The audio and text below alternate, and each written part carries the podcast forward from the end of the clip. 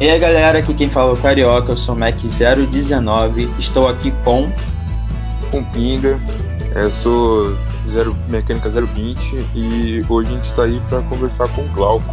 O Glauco aí que apareceu com uma área que sinceramente quase ninguém conhecia, a gente está muito curioso também de descobrir o que, que ele faz de verdade. Quer se apresentar um pouco, Glauco? Sim, Olá, ouvintes. Aqui é o Glauco. Eu sou da Mecânica 08. Ah, é um prazer estar aqui com vocês. Estou ansioso pela conversa e eu esperava que eu tivesse alguém que estivesse fazendo o trabalho que o Carioca e o Pinga estão fazendo hoje, na época em que eu estava na graduação. Tá, Glauco, muito obrigado. E, cara, geralmente a gente pergunta qual a rotina do convidado, a primeira coisa que a gente pergunta. Mas, primeiro, você tem que responder pra gente, que a gente tá muito curioso. O que se trata a sua área, cara? Fala um pouco sobre a sua área, onde você atua e o que faz, porque a gente realmente não sabe. é normal, eu também não sabia. É o seguinte, eu sou oficial de chancelaria do Ministério das Relações Exteriores. A área em que eu atuo é a área do Serviço Exterior Brasileiro. Esse é o grupo de trabalhadores que está à frente das atividades de implementação da política exterior brasileira. Na prática, assim, em poucas palavras, né, isso significa nós estamos envolvidos nas atividades de representar e informar a República e negociar em nome dela com interlocutores internacionais do mundo todo, realmente.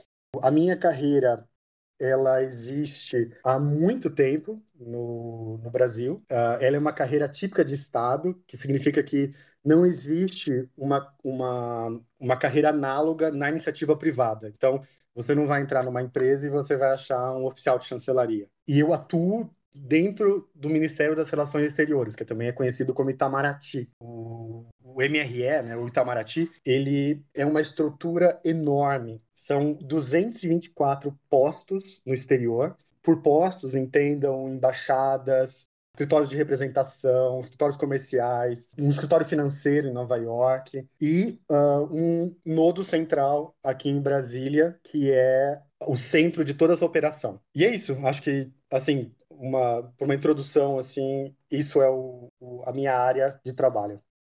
Nossa, que legal. a gente não fazia ideia do que era. Tipo, apareceu lá, oficial de chancelaria, a gente um ficou olhando pro outro e, perguntando o que, que essa área faz. Mas então, eu, eu, ainda não estou conseguindo enxergar muito bem como que a pessoa que cursou engenharia mecânica foi parar numa área pra, que para mim, por enquanto, está parecendo muito administrativa. Tipo, como que você fez essa transição da área da engenharia mecânica para essa que você está agora? Você tem razão. A área em que eu trabalho é majoritariamente administrativa. Ela não é técnica no nível de engenharia, né? Ela é técnica dentro de outra, de, dentro de outra área, alheia à engenharia, né? Como eu fui parar aqui é, é uma coisa bem pessoal minha, né? Eu nasci em Mogi Guaçu, interior de São Paulo, e meus pais viajavam muito, né? Eles uh, gostavam de viajar e eles traziam muito dessa dessa cultura global para dentro de casa e dentro da minha criação, né? Eu fui muito privilegiado na, na infância, eu tive a chance de, fazer, de cursar línguas estrangeiras, eu, eu ia para aula de inglês, depois eu fiz aula de alemão, começando aos 11 anos, que é bem jovem para o alemão. E aí, aí privilégio em cima de privilégio, né? Aí eu tive o privilégio também de fazer um intercâmbio. Eu fiz dois intercâmbios durante o ensino médio ainda, que mudaram bastante a minha cabeça e que me deram, assim, uma, uma Wanderlust, assim, insaciável. Eu, eu queria, a minha vida queria, eu queria que ela fosse só viagem. Quando eu voltei do, do intercâmbio para a Alemanha, eu eu queria continuar viajando, queria continuar naquela vida maravilhosa, né? E moleque de 17 anos pensa que a vida é simples assim, né? Meus pais já cortaram as asas, botaram num cursinho e aí eu comecei aquela conformação que todos por, pela qual todos nós passamos, né? Fazer faculdade, estudar, marcar a alternativa correta, enfim. E aí eu entrei nessa, nessa bandwagon da, do cursinho, ensino superior, estágio. E aí, quando você se dá conta da sua vida de novo, você já está dentro de uma empresa batendo cartão, naquele estresse, pensando em pós-graduação, pensando em, em carreira tudo mais, né? E, e teve uma hora que eu parei, assim, E aí, coisa pessoal minha, né? Eu parei, olhei pro lado, as pessoas Uh, assim, na mesa da, do, do, do, refeitório, né, que a gente tinha, eu fiz estágio na Bosch, as pessoas falavam, assim, uh, sobre, nada contra, gente, mas assim, pra, aí tem um aspecto muito pessoal, né, mas assim, os, os assuntos eram, sei lá, que os, os filhos fizeram, o passeio no condomínio, no fim de semana, a esposa, colocar a esposa num, num, curso de gastronomia, comentários sexistas, umas coisas assim que, meu Deus, e eu pensava, gente, foi para isso que eu abri mão de tanta coisa na minha vida, né? De tanta, tantos sonhos que eu tinha, né? De coisas, e assim, e sonhos que não custavam caro. Eu não queria sei lá, continuar viajando, ficando em hotel cinco estrelas, eu queria, eu queria ficar, sei lá, junto com o povo, né? E tem lugares que é muito barato você morar, né? Enfim. E aí bateu assim, tipo, não, não deve ser isso. A vida e, e, naquele ano a Bosch ganhou o prêmio da Exame, da revista Exame, né, de melhor lugar para você trabalhar. E eu olhava, gente, esse é o melhor lugar. As pessoas assim com, com de 30 anos, 30 e poucos anos, com calvas, com sei lá, já com, já assim, já com a, a, vida assim, parecia que já tinha passado por elas, sabe? Talvez tenha sido uma, uma conjunção, uma constelação de, de imagens que bateu ali e, e eu comecei a questionar. E aí, de questionamento em questionamento, eu conversei com vários colegas meus que haviam se formado na época. E aí foi que foi conversei com um, conversei com o outro, um estava no, no, no, ramo sucrocoleiro, outros estavam também na, no ramo automobilístico, alguns estavam trabalhando em empresas petrolíficas e tudo mais, e aí ninguém no setor público, assim, é, como servidor público mesmo, né? Os mais próximos ao setor público eram os que tinham entrado na Petrobras, né? E aí eu fui que fui, eu falei, gente, não, eu não é isso, não é essa vida que eu, que eu pensei para mim. E aí eu, eu pensei que existia uma outra vida, uma vida que eu achar, que eu achasse mais que tivesse mais adrenalina, sabe? Que tivesse mais a minha cara, viajar e explorar e conhecer. E eu encontrei. e hoje eu, eu tenho o enorme prazer e também o privilégio, porque chegar aqui não foi fácil e, e não foi barato, de estar na carreira dos meus sonhos, assim. Não, que da hora, cara. Mas me diz aí, é, uma das perguntas que a gente faz é como é a sua rotina. Imagina que você, pelo que você falou, você não tem rotina. Como é? O que, que como é seu dia a dia, cara? Isso mesmo. Não há rotina. Não há rotina. Como vocês devem estar imaginando, o meu trabalho ele é muito peculiar. São muito poucas carreiras que permitem você ter uma vida como essa, que a sua vida pessoal ela se mistura com a sua vida profissional. Quando você trabalha no Brasil, beleza, até que é mais, é mais simples você você separar. Mas aí, a partir do momento, você precisa sair do Brasil e você vai trabalhar nessa rede de postos do exterior que estão localizados em mais de 130 países. E você vai de um para o outro, para o outro, para o outro, para o outro. E acaba que você não tem rotina. Não tem. Não tem no seu, na, sua, na sua vida pessoal e não tem na sua vida profissional. E como as duas coisas, as duas coisas andam juntas, e é, e é difícil você separar a sua vida profissional da pessoal quando você vai se mudar de Nova York para Singapura, você não consegue ter rotina. Então, não há rotina. De fato, no começo do ano, eu tinha uma rotina. Há um mês atrás, a minha rotina já era diferente.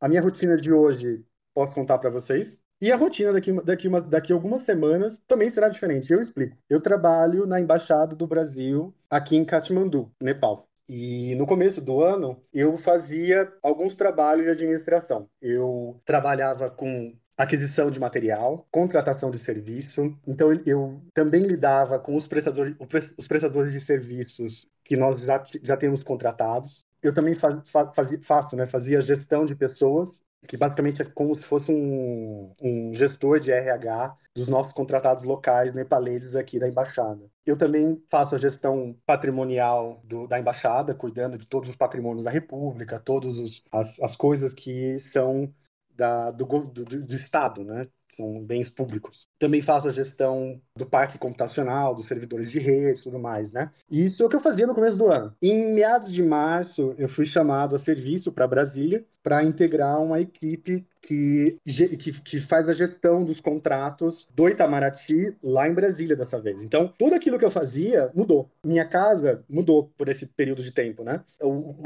conteúdo do meu trabalho, tá, é parecido. Mas os contratos que nós temos no Itamaraty em Brasília, vocês devem imaginar, são milionários. Um contrato de manutenção de elevador ou de manutenção de ar-condicionado é muito diferente do contrato de manutenção de ar-condicionado que nós temos aqui na embaixada. Elevador também nós nem temos aqui. Então, o conteúdo do trabalho, por mais que né, você possa argumentar que seja parecido, ele é completamente diferente em muitos aspectos. Então, aí, novamente, muda-se toda a rotina de trabalho e, novamente, pensa em pessoal. Só que, lógico, Brasil, né? Então, é mais fácil você se adaptar na, no, no, da, dentro, da esfera pessoal a rotina de Brasi, do, do, Brasil do que né, de, de Katmandu. Por conta da pandemia, a minha chamada a serviço, que deveria durar dois, dois meses, acabou durando seis, mas aí uh, essa é uma quebra de rotina que todos nós tivemos, né? Todos nós podemos contar uma história de planos e outras coisas que se foram com a pandemia. Depois de seis meses, o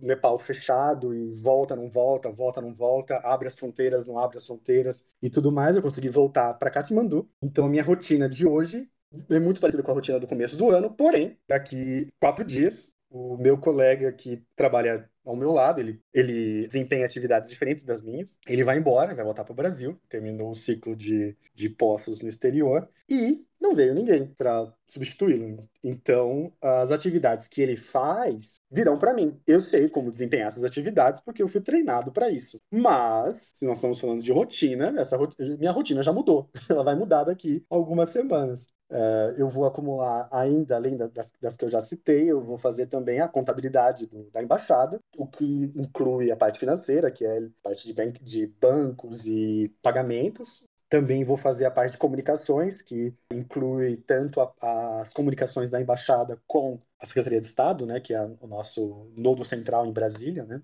que é o centro de toda essa, toda, toda essa malha dos postos do exterior, e também a parte de malas diplomáticas, que nós mandamos documentos e recebemos documentos, né, passaportes e tudo mais. Enfim, minha, minha rotina vai mudar novamente, então vou, são coisas novas que eu vou ter que fazer, e pode ser que daqui seis meses chegue um novo colega e eu preciso passar essas informações para ele, essa, como essas coisas são feitas aqui. Porque, veja bem, você pode pensar, ah, não, mas isso que ele está falando, isso acontece em todos os postos. Tá, de fato. Você, você fazer a administração do posto aqui na embaixada em Katmandu é muito parecido com a gestão do posto na embaixada em Berlim. Só que você lidar com fornecedores e prestadores de serviço no Nepal é bem diferente de você fazer isso com os fornecedores e prestadores de serviço alemães, que, que vai ser diferente dos prestadores de serviço em Ogadoku, que vai ser diferente dos prestadores de serviço em Lima, no Peru. Então, assim, por mais que você possa argumentar que existe uma rotina, existe um, um fio condutor ali que é, que é constante, as, as inconstâncias, as, os níveis de incerteza são enormes e tudo muda. É, assim, não há rotina. E alguns ouvintes podem estar se descabelando e pensando que nível de, de psicopatia a pessoa precisa ter para trabalhar com algo assim.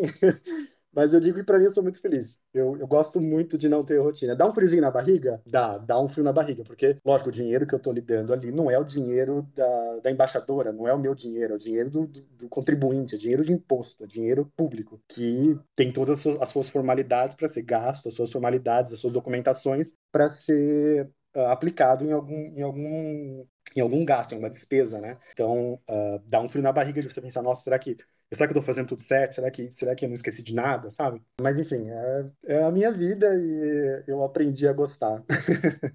Pô, eu não fazia ideia que você tava no Nepal. A gente a conversa por. manda mensagem pessoal para fazer a entrevista. A gente espera que o cara tá, tá ali no, em Brasília, ou tá, tá ali em São Paulo. A gente teve alguns que tá falando que estão na Áustria e tudo mais, só que a gente não, não fazia ideia que você tava, tipo, tão longe. Acho que isso, isso que é legal, né? É, Sim, só que. Um... característica do, Diga, diga, pois não. Não, pode falar.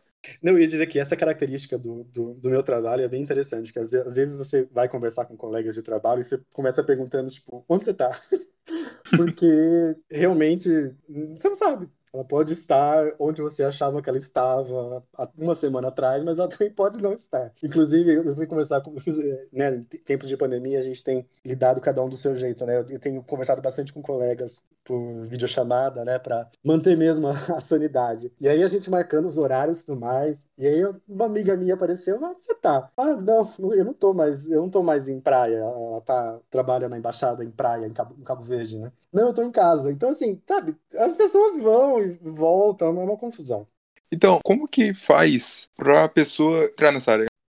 Sim, uh, para ingressar na carreira de oficial de chancelaria, você depende de um concurso público. Desde 1988, com a atual Constituição, para tomar posse em cargo público, você precisa de uma prova de conhecimentos e títulos, que a gente chama de concurso, para poder tomar posse de um cargo público. No caso específico de oficiais de chancelaria, o pré-requisito, uh, além da aprovação no concurso, é você ter um diploma de ensino superior.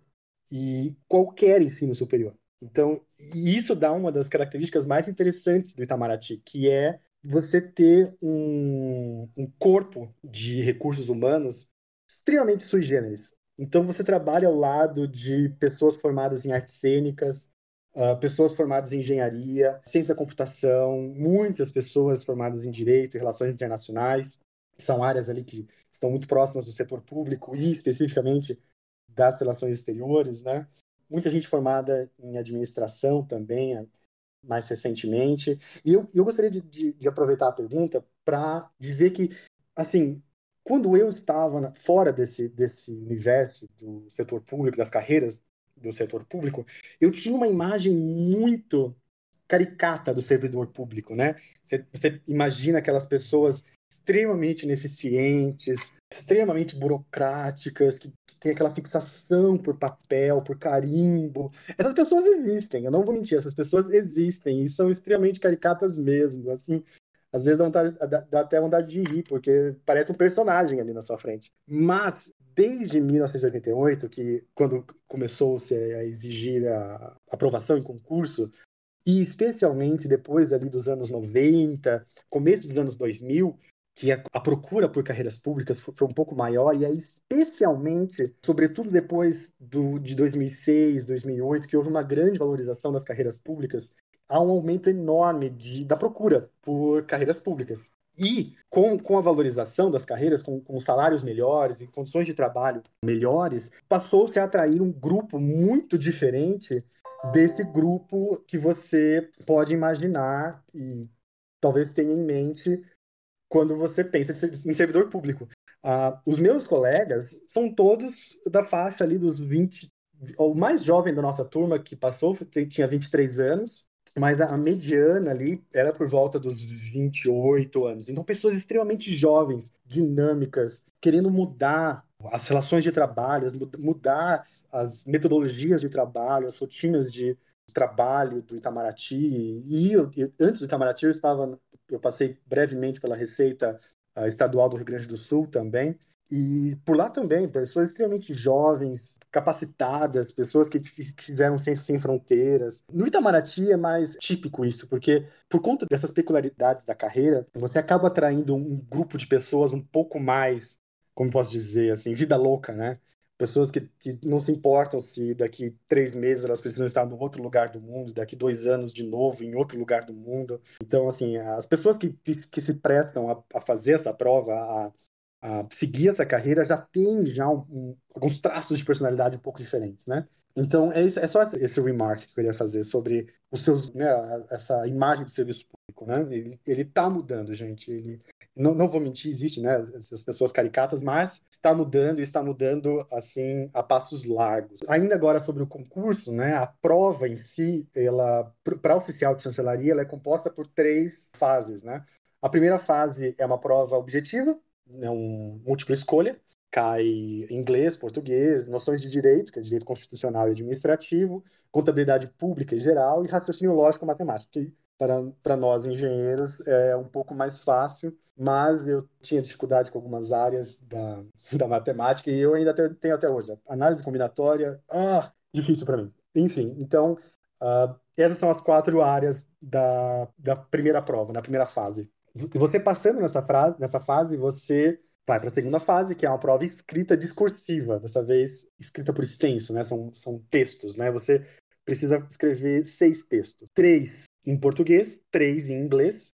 Em cada uma dessas línguas, uma nota oficial, uma síntese, um texto grande, você tem que sintetizar, né? ter, ter a percepção do que é importante e o que não é. E, uh, por fim, uma interpretação, uma interpretação de texto em cada uma dessas, dessas línguas.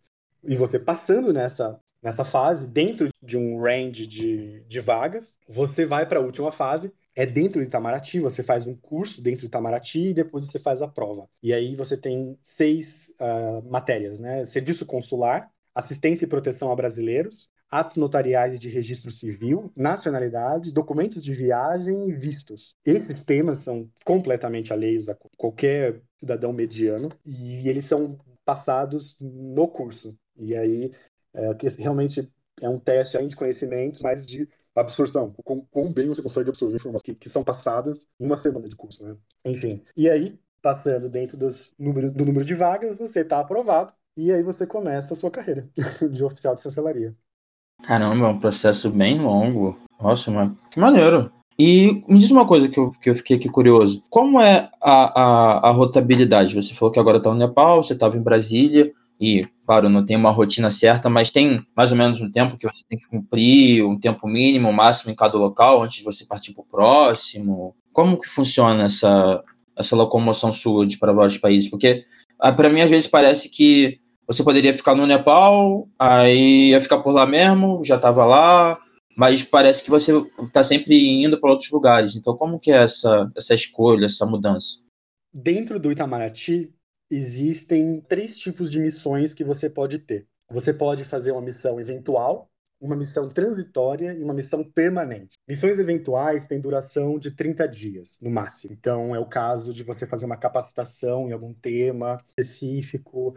Uh, vamos supor que você trabalhe ali dentro da, da parte consular, que não é o meu caso, vocês ouviram me falar, vocês me ouviram falar de administração na embaixada, e você tem que fazer um curso em Haia, na Holanda, sobre apostilamento. Então, você vai fazer uma missão eventual para fazer esse curso e depois você volta para o seu posto. Você pode fazer uma missão transitória, então, essa missão tem duração de 30 dias a um ano. É o caso, por exemplo, de você participar de um projeto, digamos, de, de reforma da nossa embaixada no Paraguai, ou da, do mapeamento dos contratos e otimização de, e, otimização de custos na embaixada em Berlim, por, por exemplo. E, por fim, missões permanentes, que tem duração de dois há cinco anos. E essas missões permanentes, elas estão contidas dentro de um ciclo de remoção, que é um ciclo em que você é removido de um lugar ao outro, ao outro, ao outro. Um ciclo de remoções dura entre 10 e 12 anos. Então, significa dizer que quando você passa no concurso, você, você, tem, você começa em Brasília e dali você começa o seu périplo pelo mundo. Então, ah, você precisa cumprir um tempo em Brasília. Nesse tempo, você, além de desempenhar suas atividades uh, normais, você ainda precisa ser treinado para as atividades no exterior, que são completamente diferentes das atividades em Brasília. Depois desse período de, de né, período inicial, você pode pegar uma missão permanente, como é o caso meu estando aqui em Katmandu. Essa, como eu disse, né, essa, essas missões permanentes duram de dois a cinco anos. Então, em Katmandu eu posso ficar entre dois e cinco anos, não, não mais que cinco, não menos que dois. Depois de Katmandu, eu me candidato novamente a outra vaga em outro posto e, por, e assim por diante. Os postos eles estão classificados entre quatro grupos: grupo A, B, C e D. Essas classificações, essa classificação serve para agrupar postos que oferecem um nível de vida similar, apesar de muito diferente. É muito difícil classificar países. Uh, mas para dar uma ideia para os ouvintes, uh, por exemplo, grupo A é, os postos A contam, por exemplo, com Bruxelas, Nova York, Paris, Roma, Atenas, cidades que você sabe onde está no mapa. Postos B temos, por exemplo, Ljubljana, Tallinn, Praga, São José, Canberra, e posto C, e aí já fica já mais difícil, só vão poder te dizer, só vão saber onde ficam essas cidades aqueles que são mais entusiastas com geografia. Por exemplo, Amman, Belgrado, Yerevan, Hanoi, Mascate, Nova Delhi, Sarajevo e muitos outros. Como eu disse, nós temos 224 países, né? 224 postos em 138 países. E finalmente grupo D, que são que é o grupo dos países do, dos postos em países mais peculiares. Você tem nossa embaixada em Abidjan, Addis Abeba, Khartoum, Islamabad, Kathmandu, aqui no Nepal, Pyongyang, uh, Praia, Yangon, Ramallah, Ouagadougou e até mesmo ali Santa Helena do Airem, em, na Venezuela. Vocês devem se lembrar uh, na, da crise de refugiados que houve em, no começo de 2019, se não me engano, do lado de lá da fronteira com a Venezuela, tinha um vice-consulado, onde existiam oficiais de chancelaria, entre outros, que estavam trabalhando naquela confusão de né, movimentação de pessoas, gente para cá, gente para lá, né, enfim. Pois então, aí você tem essas, essas classificação de posto. Então, eu estou agora no posto D, aqui em Katmandu, e eu vou para outro posto, para outro posto, para outro posto, até completar 10 anos no exterior. Eu posso, se eu estiver em, posto, algum posto C ou D que precise de, de, gente por mais tempo, eu posso estender o meu, o meu ciclo de remoções até 12 anos. Depois desse tempo, eu não posso mais ficar no exterior, preciso voltar para Brasília e passar um interstício em Brasília, que é muito parecido com o período inicial que eu falei. Você faz mais cursos, você volta para o trabalho ah, em Brasília, que né, pode ser também muito diferente, porque existem várias áreas em Itamaraty, e depois de um tempo lá, você novamente pode sair e fazer mais um ciclo de remoção de mais 10 ou 12 anos, e por aí vai, por aí vai, por aí vai. O que é importante também dizer é que esse, essa movimentação de pessoas, elas acontecem de seis em seis meses. Então, a cada, a cada semestre, você tem um plano de remoções, um plano em que as pessoas se inscrevem, fazem as, as, suas gestões com pessoas, né, com os embaixadores, com os chefes de postos no exterior e apresenta as suas, suas credenciais, os seus cursos, o que faz, as línguas que fala, tudo mais. E acontece a movimentação. Então, quem estava em Nova York vai para o Gadogu, quem estava em Pyongyang vai para Lima, quem estava em Canberra vai para Wellington e por aí vai. É um balaio. É, e é assim que acontece a movimentação, é assim que se estrutura a, a carreira ao longo do tempo. Nossa, que maneiro, que maneiro. É, a conversa foi muito boa. Queria agradecer imensamente aí você ter aceitado participar com a gente todo mundo que tem vindo conversar tem ajudado bastante, sempre falando informações que o pessoal da faculdade vai ver que é relevante e que, como se falou antes de a gente começar a gravar, é uma coisa muito importante a gente ter informação do que a gente pode fazer depois que a gente se formar. E, pô, você acabou de chegar aqui pra gente e falar que você, a gente pode meio que não seguir a linha normal de um engenheiro mecânico faria e trabalhar no, no, tipo, no Itamaraty, que muita gente acha que essa transição não é possível. Então, agradecer imensamente aí você ter participado. Não, é... Muito obrigado mesmo, cara, pela sua disponibilidade. Vou até que falar que quando a gente fez o Meet, depois do anúncio do Meet, da publicação né, que a gente fez, você já tinha mandado. É, agora eu não lembro se foi uma mensagem para a Sameco ou foi uma mensagem para a Luciana, mas se, se candidatando já, se fosse fazer algum evento, é, você viria falar com a gente. Muito obrigado. E, cara, muito obrigado por apresentar esse mundo. Eu acho que é, é um mundo mesmo que você apresentou pra gente, porque é uma área muito diferente do que a gente está acostumado. E agora, para a pessoa que escutar, que escutar esse podcast, vai poder saber que, se quiser, a profissão dela pode ser viajar o mundo, cara. Muito obrigado, de verdade. É, boa sorte para você no seu trampo. Muito obrigado. Muito obrigado a vocês. E para os ouvintes, uh, lembrem que engenheiros existem para resolver problemas. E problemas existem em todos os lugares. Itamaraty tem problemas enormes e precisa de um engenheiro, precisa de alguém com uma, uma mente técnica, uma, uma capacidade de processamento de informação alta e com, que consiga lidar com problemas complexos. E, né, engenheiros são essas são, são profissionais mais indicados para esse tipo de, de, de problemas. Então, uh, pensem nisso, abram a mente e boa sorte para todo mundo. Fiquem em casa em segurança, gente.